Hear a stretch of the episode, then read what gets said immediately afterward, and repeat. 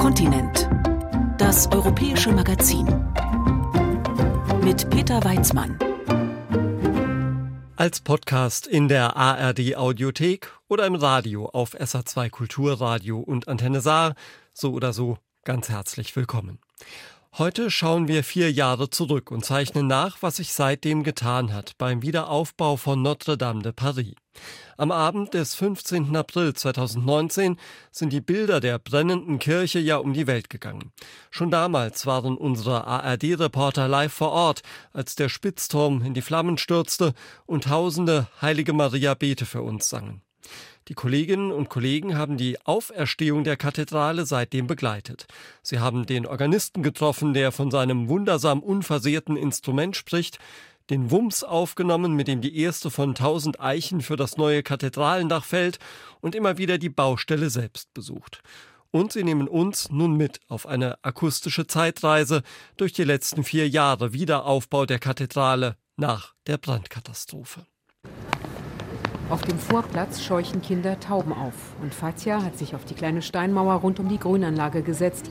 Die kräftige Dame schaut versonnen auf die Fassade der Kathedrale und erinnert sich. Euh, das war ein schmerzhafter Moment. Es ist doch ein Ort, den man immer wieder besucht, etwas Authentisches. Ich mag die Kathedrale sehr.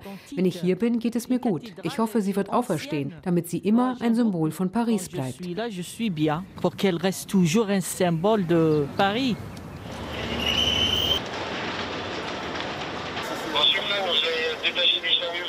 15. April 2019, 18.20 Uhr.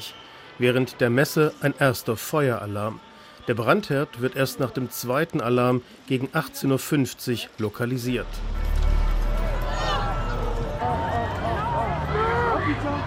Kurz vor 20 Uhr stürzt das höchste Bauteil, der 96 Meter hohe Vierungsturm ein, zerschmettert den Dachstuhl über dem Mittelschiff. Oh la la.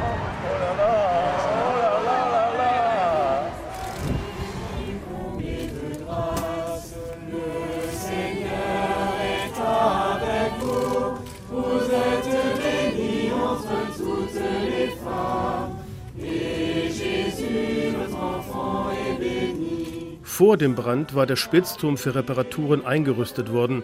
Steigleitungen für Löschwasser gibt es nicht. Löst ein Kurzschluss oder eine weggeworfene Kippe die nationale Katastrophe aus? Die Fragen bleiben. Etwa 600 Feuerwehrleute kämpfen die ganze Nacht, retten rund 90 Prozent des Kirchenschatzes, darunter die Reliquie der Dornenkrone Christi. Im Blaulicht der Einsatzwagen stehen am Abend hunderte Pariser Bürger und Touristen auf den Seinebrücken. In sicherer Entfernung schauen sie rüber zur brennenden Kathedrale. Man kann keine Worte dafür finden, was es bedeutet, so ein wichtiges historisches Bauwerk in Paris brennen zu sehen. Und wir versuchen alle zu verstehen, was da vor sich geht, während wir die Löscharbeiten sehen. Es ist schrecklich. Es ist ein grauenhafter historischer Moment. Ich hoffe, dass es keine Verletzten gibt. Es war ganz einfach schrecklich, den kleineren Turm in der Mitte einstürzen zu sehen. Eine große Rauchwolke steht über der Kathedrale. Die riesigen Flammen fressen sich durch das Dach. Viele Menschen haben Tränen in den Augen, fühlen sich an den Einsturz der Zwillingstürme in New York erinnert, wie Kathleen, die Amerikanerin, die in Paris lebt. Du siehst die Kathedrale jeden Tag. Sie existiert seit so langer Zeit. Und es ist schwierig zu verstehen, dass da gerade dieser Turm in sich zusammenfällt. Stundenlang scheint die Feuerwehr kaum etwas ausrichten zu können. Aus dem eingestürzten Dach schlagen Flammen in den Nachthimmel. Auch aus den beiden Haupttürmen quillt schwarzer Rauch. Präsident Emmanuel Macron ist seit dem Abend vor Ort. Le pire a été évité. Das Schlimmste konnte verhindert werden, auch wenn der Kampf noch nicht ganz gewonnen ist. Die nächsten Stunden werden schwierig sein. Aber dank des Muts der Einsatzkräfte ist die Kathedrale, sind die beiden Haupttürme nicht eingestürzt. Ne Macron wollte eigentlich um 20 Uhr eine Rede an die Nation halten. Unter dem Druck der Gelbwesten-Proteste wollte er seine künftige Politik skizzieren. Ein Neuanfang soll es werden. Doch dann brennt Notre Dame. Die Rede wird kurzfristig abgesagt. Der Präsident wendet sich stattdessen im Schatten der brennenden Kathedrale mit viel Pathos an die Franzosen. Wir werden Notre Dame wieder aufbauen. Parce que c'est ce que les Français attendent. Weil die Franzosen das erwarten. Parce que c'est ce que notre histoire mérite. Weil es das ist, was unsere Geschichte verdient. weil es unser tiefes Schicksal ist. Parce que c'est notre destin profond. Nach 15 Stunden Feuer am nächsten Morgen um 9.50 Uhr die Meldung, der Brand sei vollständig gelöscht. Hält die Statik der Kathedrale Entwarnung nur für die Orgel.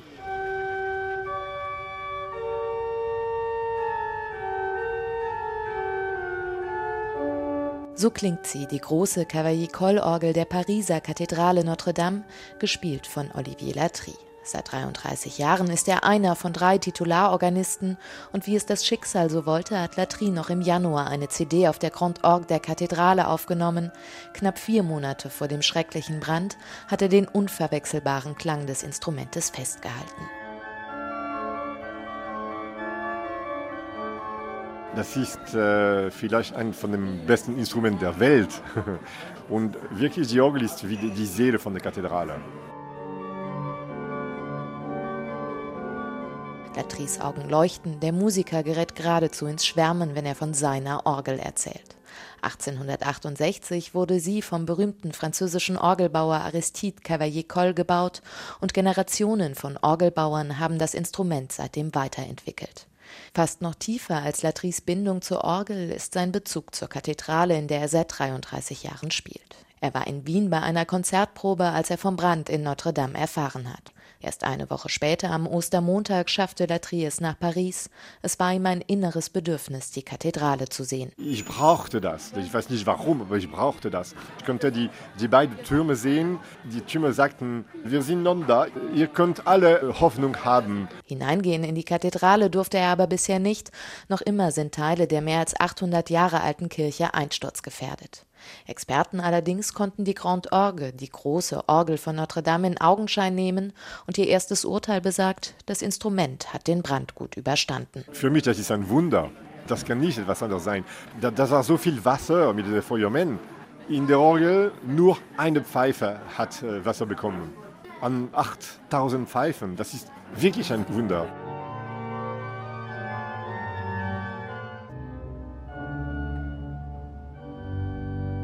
Zwei Wochen nach dem Brand kommt Besuch aus Deutschland, um Hilfe zu koordinieren. Sichtlich betroffen kommen Staatsministerin Monika Grütters und die ehemalige Kölner Dombaumeisterin Barbara Schock-Werner nach ihrem gut einstündigen Besuch aus der Kathedrale von Notre Dame. Am Ufer der Seine mit Blick auf die abgebrannte Fassade der Kirche treten die beiden Frauen vor die Presse. Es ist erschütternd, das Ausmaß der Zerstörung zu sehen. Also wir alle sind ja Nachkriegskinder, aber man bekommt einen Eindruck davon, wie es nicht nur Gebäude, sondern auch die Seele der Menschen verletzt, solche Unglücksfälle und die Zerstörung anschließend mit anzusehen. Sagt Staatsministerin Grütters. Die ehemalige Kölner Dombaumeisterin Schock-Werner zieht eine erste Bilanz der augenscheinlichen Schäden. Innen sieht es natürlich grauenhaft aus. Das viele Löschwasser, das steht in der Krypta. Und diese Berge von gebrannten Hölzern und Schutt sind natürlich erschreckend. Zwei der Stützen, Stützpfeiler im Innern sind so ausgeglüht, dass die Schale völlig bröselig ist wie Zucker.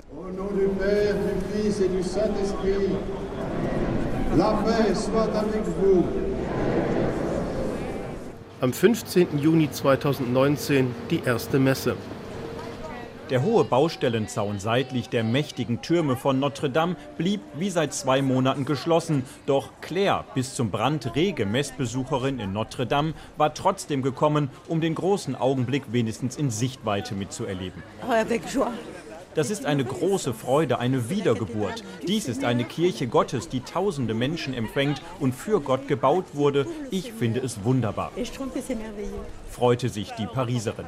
Zwischen den üblichen Touristenmassen hatten sich Claire und andere Gläubige in kleinen Gruppen zusammengefunden. Via Handy-Livestream verfolgten sie, wie Michel Aupetit, der Erzbischof von Paris, mit Messgewand und Schutzhelm im Inneren den Gottesdienst zelebrierte.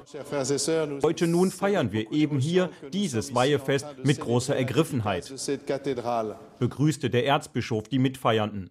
Ein kleines Grüppchen nur, Priester und Angestellte der Kathedrale, einige Arbeiter in orangefarbenen Baustellenwesten, die an den Aufräumarbeiten mitwirken, allesamt mit Schutzhelmen. Noch immer ist die Sicherheitslage angespannt, das Gewölbe des Hauptschiffes einsturzgefährdet. Die Messe fand daher in einer kleinen, vom Feuer weitgehend verschonten Nebenkapelle statt, und doch hatte Michel Aupetit darauf bestanden, sie jetzt schon in der Kathedrale feiern zu dürfen. Wir sind von ganzem Herzen glücklich, dass wir hier die Eucharistie zelebrieren können, denn dafür ist sie gebaut worden. Es ist zugleich ein Zeichen der Hoffnung und des Dankes an all diejenigen, die ergriffen waren von dem, was mit dieser Kathedrale passiert passiert ist. Für eine knappe Stunde traten die drängenden Fragen in den Hintergrund, wann mit dem Wiederaufbau begonnen werden kann und wie lange dieser dauern wird, ob das ausgebrannte Dach originalgetreu oder nach modernen Entwürfen, von denen namhafte Architekten aus aller Welt bereits viele eingesandt haben, wieder aufgebaut werden soll, ob die rund 850 Millionen Euro an zugesagten Spenden, von denen erst ein Bruchteil wirklich überwiesen worden ist, tatsächlich eintreffen. Stattdessen herrschten Andacht und Gesang sogar zwischen den fotografierenden Touristen in der wuseligen Seitenstraße neben dem Hauptportal.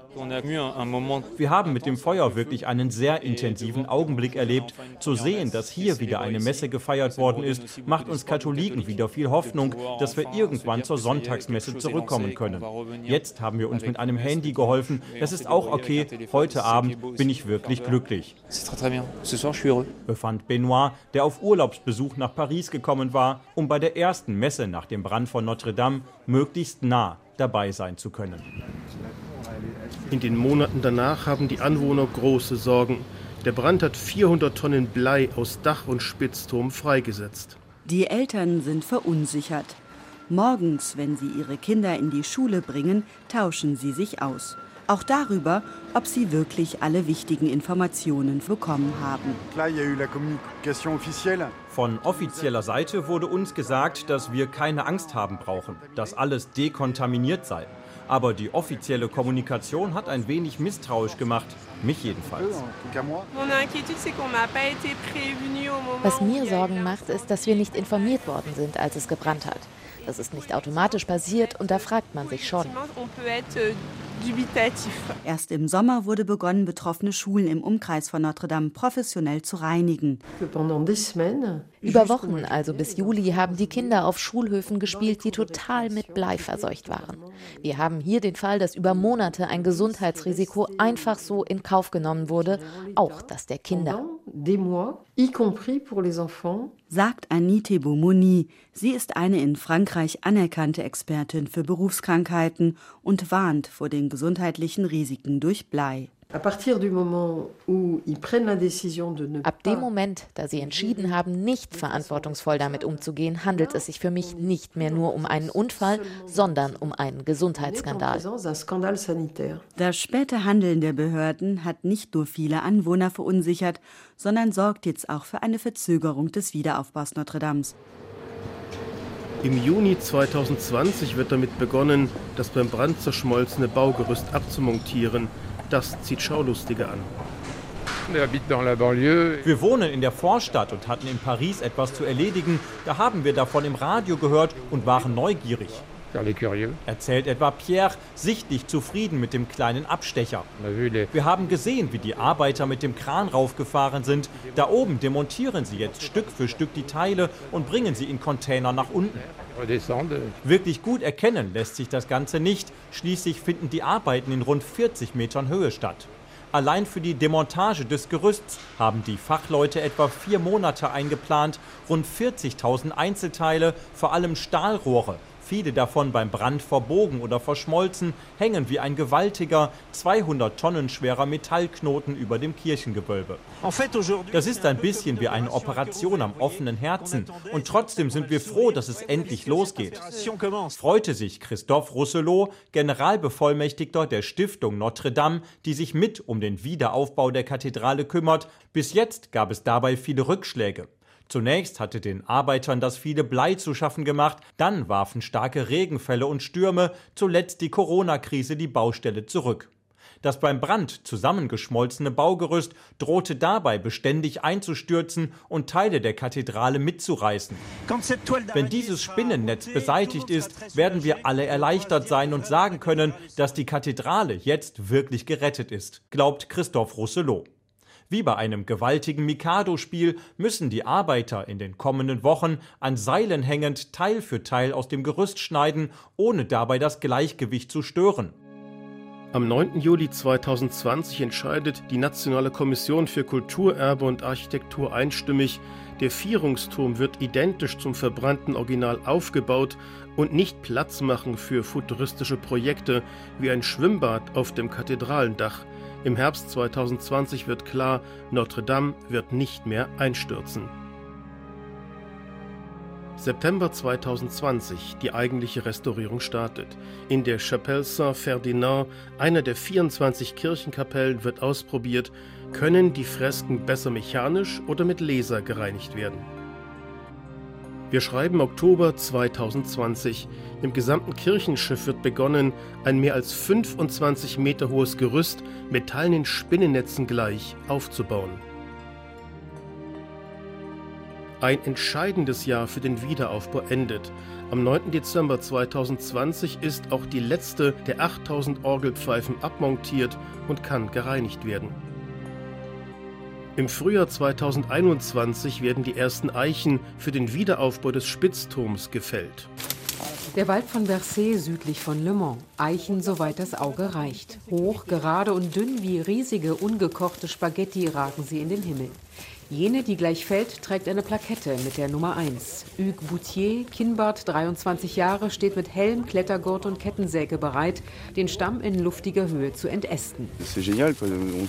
Es ist genial, ein historischer Moment. Ich lasse nur den Mittelteil der Krone dran. Er mindert dann den Aufprall, damit es keine Risse gibt. Es ist eine Ehre, einen Baum für Notre Dame zu schlagen. Das gibt's nur einmal im Leben. Flugs ist Hugues oben und sägt los. Die kräftigen Äste Äste krachen zu Boden.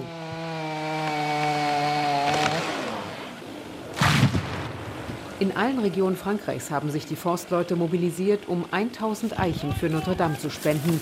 Die eine Hälfte stammt aus Staatswald, die andere aus Privatforst. Üg ist wieder unten. Und dann kippt die Eiche so schnell um, dass manch Zuschauer nicht mal die Videofunktion auf dem Handy starten konnte. Der Aufprall erschüttert den Waldboden auch noch in 100 Meter Entfernung. Forsttechniker Anthony Janot geht als erster zum Baum mit einem riesen Messschieber, Messkluppe genannt. Die Dimension des Baumes an der Basis 105 cm im Durchmesser, allein der Stamm ist 20 Meter lang. Die Eiche ist gleichmäßig gewachsen, zylindrisch. Das macht sie interessant. Die Jahresringe sagen mir, dass sie nicht mehr ganz jung ist, etwa 220 Jahre. Sie hat viele raue Winter und heiße Sommer erlebt und war viel widerstandsfähiger als wir Menschen.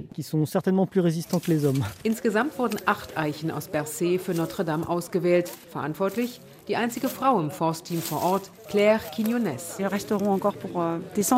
Sie können Jahrhunderte in der Kathedrale bleiben. Das ist großartig. Wir geben den Bäumen ein zweites Leben. Wie alle großen Staatswälder war auch dieser hier einst im Besitz der Krone. Colbert, Finanzminister beim Sonnenkönig Ludwig XIV., hat vor rund 400 Jahren begonnen, die Forste zu verwalten. Sie brauchten große Bäume, damals für Schiffe, heute für die Kathedrale. Ein Holzvollernter mit spitzem Greifer schnappt den dicken Stamm und transportiert ihn ab. Anfang 2023 bekommen die Zimmerleute das Holz, weiß Emeric Albert, Vertriebsdirektor der Forstbehörde. Er ist perfekt, ganz gesund. Bei so einem Baum kostet der Kubikmeter 1000 Euro. Dieser hier entspricht genau den Vorgaben der Architekten. Auf diesen Balken wird der neue Spitzturm ruhen. Wir wissen exakt, wo das Holz eingebaut wird. Die Anspannung ist gewichen. Man scherzt, verabredet sich zum Mittagessen. Forsttechniker Yvan Seuvray rollt sein Maßband ein. Das war eine Challenge und eine Ehre für uns, für Notre Dame zu arbeiten. Wir machen Platz für eine neue Eichengeneration. Die Kleinen sind schon da, 1,50 hoch. Wir hinterlassen also auch ein Erbe. Treffen wir uns wieder in 200 Jahren. Eh bien, dans 200 ans. Voilà. Bis Juli 2021 laufen die letzten Sicherungsarbeiten. Die Strebebögen, die das Kirchenschiff von außen stützen, werden mit Holzbögen von unten stabilisiert. Erst jetzt erklären Fachleute Notre Dame offiziell für außer Gefahr. Im Sommer 2021 ist die Kathedrale vom Schutt befreit. Die Reste des Spitzturms werden gefunden und im Pariser Architekturmuseum kann man 16 Wunder bestaunen, die 16 Statuen der Apostel, die den Spitzturm schmückten. Sie waren fünf Tage vor dem Brand zur Restaurierung abgebaut worden. Sechs Monate Großreine machen in Notre Dame ab Oktober 2021. Gleichzeitig untersuchen Kunsthistoriker die bunten Kirchenfenster in den großen Rosetten auf Augenhöhe. Einmalig. Bislang ging das nur durchs Fernglas. Im Januar 2022 bekommen die Kathedralenwände eine Wellnesspackung. Eine Masse aus Kaolin, Sand und Wasser soll ihnen überschüssiges Salz entziehen. 2022 geht es Schlag auf Schlag. Im Februar beginnen Ausgrabungen in der Kathedrale. Bald begeistert sich Frankreichs Öffentlichkeit für unerwartete Sensationsfunde. Zwei Bleisarkophage und farbige Reste des Lettners aus dem 13. Jahrhundert lagen teils nur 15 Zentimeter unter dem Kathedralenboden. Im März in einem Steinbruch 80 Kilometer nordöstlich von Paris. Hier werden Blöcke geschlagen, die beschädigte Pfeiler, Wände und Dekor ersetzen sollen. Sie entstammen ähnlichen geologischen Schichten wie jene, die dem Pariser Untergrund für den Kathedralenbau vor über 800 Jahren entnommen wurden. Im April, der dritte Jahrestag des Brandes, der Elan ungebrochen, das Herz dabei. Notre Dame ist immer noch abgesperrt. Ein hoher Bretterzaun verdeckt die Sicht auf den Eingang der Kathedrale. Selbst an diesem regnerischen Tag kurz vor Ostern stehen mehrere Besuchergruppen vor dem Zaun mit den künstlerischen Graffiti, die vom Brand, vom Schock, von der Sehnsucht erzählen, die Kirche wieder betreten zu können. Keine 200 Meter Luftlinie entfernt, in der Rue Chanoinesse, empfängt Monseigneur Chauvet, der Domdekan der Kathedrale. Er strahlt Gelassenheit aus und Zuversicht. Euh, es ist spektakulär, wie bei der Säuberung des Gemäuers die mittelalterlichen Steine und die mittelalterlichen Farben freigelegt werden. Weiße Steine. Das wird die Menschen übrigens ein bisschen durcheinander bringen, denke ich. Wenn sie in die Kathedrale kommen, werden sie sie anders vorfinden als vorher. Sie wird zum Beispiel viel heller sein. Früher war sie ja eher ein bisschen düster. Die hellen Steine verändern einiges. Zum Beispiel muss man die Beleuchtung neu denken. Oder den Klang.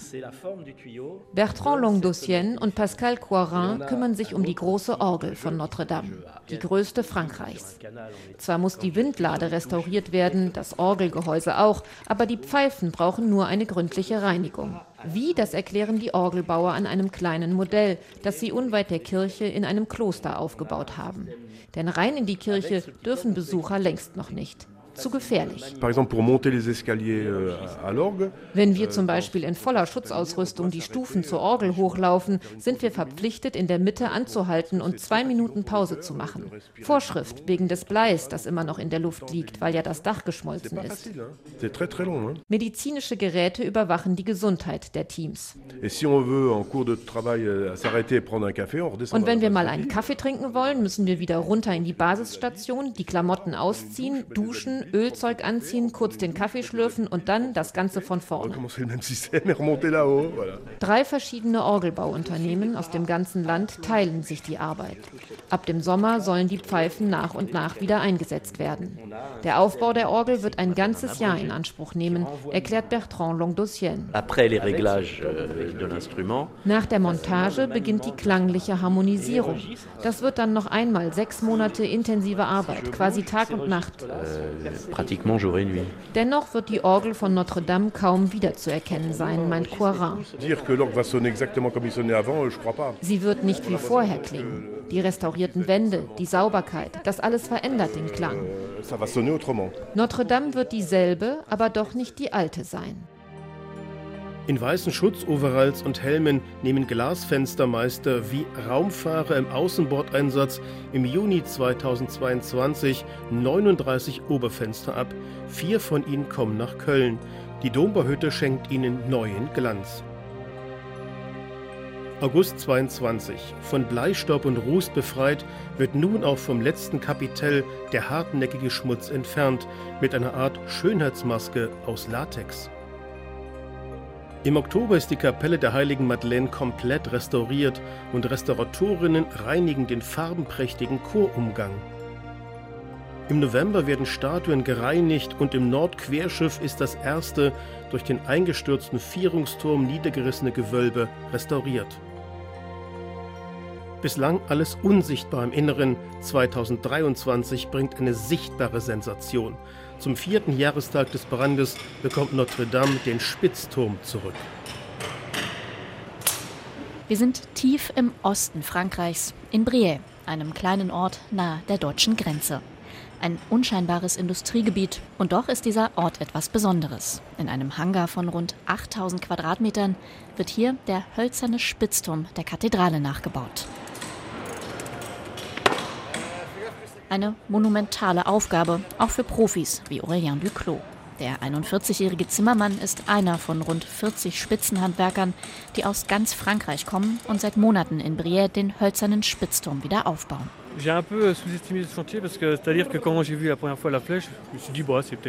habe die Baustelle, glaube ich, ein bisschen unterschätzt. Als ich den Turm zum ersten Mal gesehen habe, dachte ich, okay, vermutlich ist das so ein klassischer Spitzturm, vielleicht ein bisschen höher als andere. Und als ich dann die Pläne in den Händen hatte, musste ich mich erstmal hinsetzen. Diese Konstruktion ist unglaublich.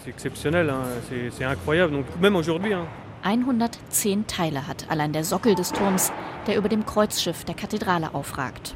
Wie man da den Überblick behält, Aurelien lächelt. Jedes einzelne Teil hat eine Nummer bekommen. Schon bevor auch nur eine Säge angesetzt wurde, war also klar, welches Teil später wohin kommt. Außerdem wurde die Struktur des Holzes genau analysiert, erklärt Aurelien. Es gibt Hölzer, deren Fasern verdreht sind. Der Baum ist sozusagen gewachsen wie eine Schraube, in sich verdreht.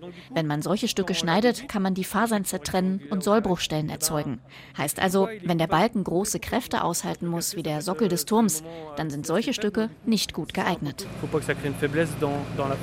Auf dem Außengelände werden die fertigen Teile probeweise zusammengesetzt. Eine kleine Hebebühne fährt Arbeiter mit weißen Baustellenhelmen nach oben. Allein der Sockel ist sechs Meter hoch. Der komplette Turm noch elfmal höher. Olivier Piedfer kommt aus der Normandie und baut eigentlich vor allem Fachwerkhäuser. Seit 40 Jahren ist er Spezialist für die Bearbeitung von altem Eichenholz. Alles hier werde so originalgetreu wie möglich restauriert, erklärt Olivier. So wie es auch der berühmte Architekt des Spitzturms Eugène Viollet-le-Duc im 19. Jahrhundert gemacht hat. Ich bin fasziniert von Viollet-le-Duc, habe fast alle seine Bücher gelesen. Als er 1860 den Spitzturm neu gebaut hat, hat er die komplette Konstruktion selbst entworfen. Wir arbeiten genau wie er auch mit Fixierbolzen aus Metall. Die gab es im ersten Turm aus dem 13. Jahrhundert nicht. Aber der war auch nicht allzu stabil. Der hölzerne Spitzturm habe eine besondere Bedeutung, sagt General Jean-Louis Georgelin. Der ehemalige Generalstabschef der französischen Streitkräfte ist Sonderbeauftragter des Präsidenten und koordiniert den gesamten Wiederaufbau der Kathedrale. Das ist das Herzstück der Restaurierung. Denn als Viollet-le-Duc den Spitzturm gebaut hat, war das die Vollendung dieser gotischen Kathedrale, auch wenn er ihn im 19. Jahrhundert gebaut hat. Und in der Nacht vom 15. auf den 16. April 2019 wurde der einstürzende Turm zum Symbol für die Katastrophe. Ende nächsten Jahres soll die Kathedrale wieder öffnen, sagt Georgelin. Im Dezember 2024 sollen wieder Gottesdienste stattfinden können und auch Besucher wieder nach Notre Dame kommen. Dann bleiben aber noch Außenarbeiten. Nach der erfolgreichen Generalprobe in Briey werden die Teile des Sockels nach Paris gefahren und sollen dort zum Jahrestag des Brandes auf das Kreuzschiff der Kathedrale gesetzt werden. Patrick Chauvet, zum Zeitpunkt des Brandes Domdekan, wünscht sich zur Wiedereröffnung 2024 viel Gesang. Der Kathedralenchor Maîtrise de Notre Dame hat voller Hoffnung nie aufgehört zu proben. Notre-Dame, c'était plus Notre-Dame de Paris, c'était pas Notre-Dame de France, c'était Notre-Dame tout court. Beim Brand war die Kathedrale nicht mehr Notre-Dame von Paris, Notre-Dame von Frankreich, sondern einfach Notre-Dame, auch für viele Ausländer. Es hat einem das Herz, die Seele damals herausgerissen, aber Sie haben uns beigestanden. Das habe ich stark empfunden. Die Deutschen lieben Musik. Die Chöre sollen kommen, mitsingen für ein starkes Band mit Deutschland. Ich sage, sobald die Kathedrale restauriert ist, kommen Sie wieder, um Notre Dame zu bewundern. Sie werden sie nicht wiedererkennen. Ihre Fassade wird weiß und schön sein. Ils vont même pas la reconnaître, tellement elle sera blanche et belle.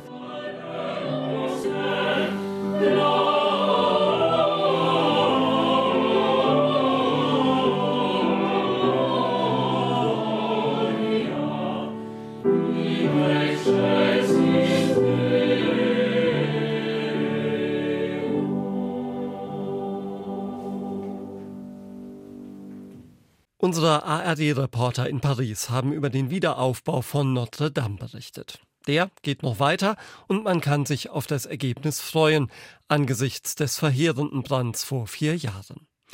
Gleich geht's bei uns um ein Radio aus Ungarn, das sich erfolgreich Restriktionen der Regierung widersetzt. Hier ist Kontinent, das europäische Magazin auf SA2 Kulturradio und Antenne Saar.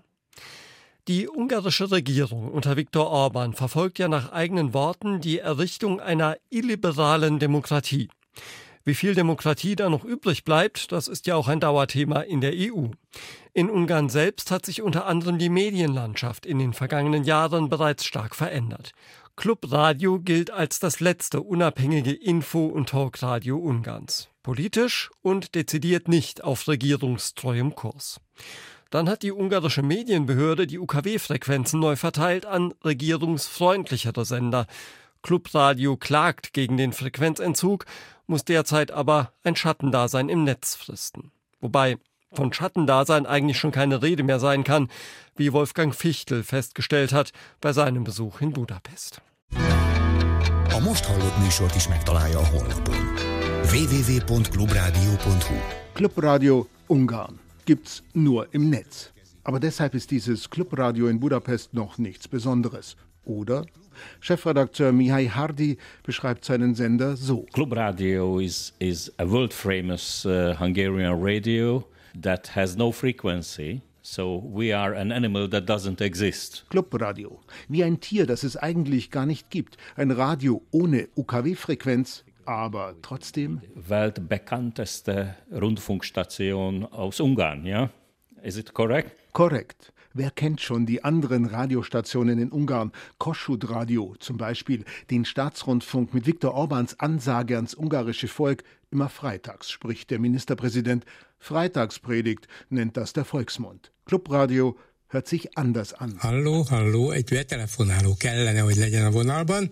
Jó napot kívánok, én Tarnóci Marian vagyok, Szentendéről beszélek. Hier spricht das Volk. Marianne aus Szentendre ist dran. In der Nachmittagsshow mit dem Titel Reden wir drüber. Über alles, was Ungarn gerade bewegt. Heute geht's um die protestierenden Lehrerinnen und Lehrer. Im Staatsfunk hört man sowas nicht. Und das ist auch ein Grund, warum Clubradio weltberühmt wurde. A lényeg. Clubradio Chronikája délután. Clubradio ist nicht auf Linie der Regierung Orban. Vor zwei Jahren waren sie damit fast die letzten ihrer Art. Ein in vielen Städten auf UKW sendendes unabhängiges Informations- und Talkradio. Bis die ungarische Medienbehörde die UKW-Lizenz nicht mehr wie sonst automatisch verlängerte, sondern neu ausschreiben ließ und an einen anderen kleinen Sender weiterreichte. Seitdem ist Clubradio off-air und berühmt, zumindest in Europa. Vor dem Europäischen Gerichtshof liegt die Klage gegen die Stummschaltung. Aber verstummt ist Clubradio nicht. Im Gegenteil. Vermutlich war das das Beste, was dem Sender passieren konnte, seit zwei Jahren ins Netz gezwungen. Chefredakteur Mihai Hardi. Tehát valószínűleg több hallgatónk van, mint, mint volt. Höchstwahrscheinlich haben wir mehr Hörer als früher, mehr Junge und 60 Prozent des alten Publikums sind uns ins Netz gefolgt. Die hallgatók követtek bennünket. Jetzt also www.clubradio.hu. Die Autoradiohörer fehlen, aber viele junge Hörerinnen konnten dazugewonnen werden. Und viele alte haben begonnen, Clubradio zu streamen. Noch schöner, die neuen jungen Hörer haben den Alten geholfen, ihr Smartphone so einzurichten, dass sie es wie ihr altes Radio nutzen konnten, zum Clubradio hören. Ez a jövő, ez a túlélés. Természetesen folynak a bírósági perek. Das ist die Zukunft. Damit überleben wir. Auch wenn der Europäische Gerichtshof in drei bis vier Jahren für uns entscheiden sollte, für die Rückkehr auf UKW, dann haben wir schon längst das Rezept fürs Überleben als Radio. Rezept für Überleben. Wir sitzen im Haus der Gewerkschaften in Budapest sehr zentral. Clubradio ist hier Untermieter. Vier kleine Multifunktionsstudios sind hier in Büroräumen untergebracht, Radio, aber auch videotauglich. Der größte Raum für die Digitalredaktion. 100 Köpfe arbeiten für Clubradio, manche moderieren aber nur eine Nachtsendung, am Wochenende zum Beispiel. Das Kernteam 30, engagierte Radiomacher, deutlich schlechter bezahlt als beim staatlichen Rundfunk. Clubradio lebt von Spenden und ein wenig Werbung. Nicht jeder will im Clubradio gehört werden. Magyarországon gyakorlat nem akart extra. In Ungarn sind wir das gewöhnt. Die Regierung hat viele Möglichkeiten, es Firmen unangenehm zu machen. Steuerkontrollen, Verbraucherschutzkontrollen. Deswegen gibt es bei Clubradio keine Werbung der Pharmaindustrie, auch keine Werbung von Mercedes oder Audi. A Mercedes sem az Audi nem hirdet. Clubradio kann damit offenbar ganz gut leben. Andras Arato platzt ins Gespräch. Ihm gehört Clubradio. Wir haben sein Büro besetzt, der ruhigste Platz im kleinen Sender. Er denkt gerade laut nach über die nächste Spendenkampagne für sein Radio und ist so gar nicht traurig über den Verlust der UKW-Lizenz. So a lot of idiotism is not uh, obligatory for club radio. Weil damit viele idiotische Vorschriften fürs Clubradio nicht gelten. Zum Beispiel, dass 50 Prozent der Musik ungarische Musik sein muss. Der Markt muss entscheiden, ob das Publikum diese oder jene Musik mag. Absolutely idiotism. The market must decide that such a public likes this music or, that music. Musik ist aber nicht das Kerngeschäft. Clubradio ist Talkradio, Diskussion, Information, Nachrichten. Jó napot kívánok a Klubrádió mikrofonjánál, Bolgár György. Jó napot, guten Tag. Bolgar ist der Star des Nachmittags. Mit ihm können die Hörerinnen über alles reden, öffentlich. Wir sind nicht unter Druck von keiner Seite, sagt er in der Sendung, weil jemand, dem gerade was nicht passt am Programm, danach fragt. Nein, sagt Bolgar, Clubradio sei nur abhängig von den Hörern, die fürs Programm zahlen. Auch wenn das Programm nicht allen gefällt, aber das sei dann das Problem von Clubradio. Clubradio, die Stimme der Opposition in Ungarn? Das sieht Chefredakteur Mihai Hardi nicht so. Wir kritisieren auch die Opposition. Wären die an der Regierung, würden sie uns auch nicht mögen, weil es unsere Aufgabe ist, die Regierenden zu kontrollieren. Also, Viktor Orban gibt uns keine Interviews, aber Ferenc Gyurcsány gibt uns auch keines. Er fühlt sich beleidigt von uns, höchstwahrscheinlich. Viktor Orban ist der aktuelle Regierungschef. Ferenc Gyurcsány war es mal für die Sozialisten. Damals hat Clubradio etliche Frequenzen dazu bekommen. Jetzt ist Gyurcsány in der Opposition. Clubradio sendet im Netz. Alle anderen, staatlich oder fast ausschließlich im Besitz von Orban-Freunden, senden on air.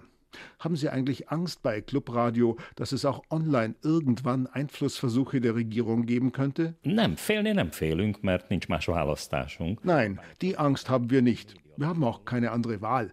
Orban und Co. haben einen großen Medienluftballon aufgeblasen und irgendwo gibt es ein kleines Loch. Das ist Clubradio, wo Luft abgelassen wird. Und die Wirklichkeit. Műsorajánló. Wolfgang Fichtel hat über das ungarische Clubradio berichtet, das auch im Internet ein Dorn im Auge der Regierung sein dürfte. Und das war's dann auch für diese Woche von Kontinent, dem europäischen Magazin auf SA2 Kulturradio und Antenne Saar.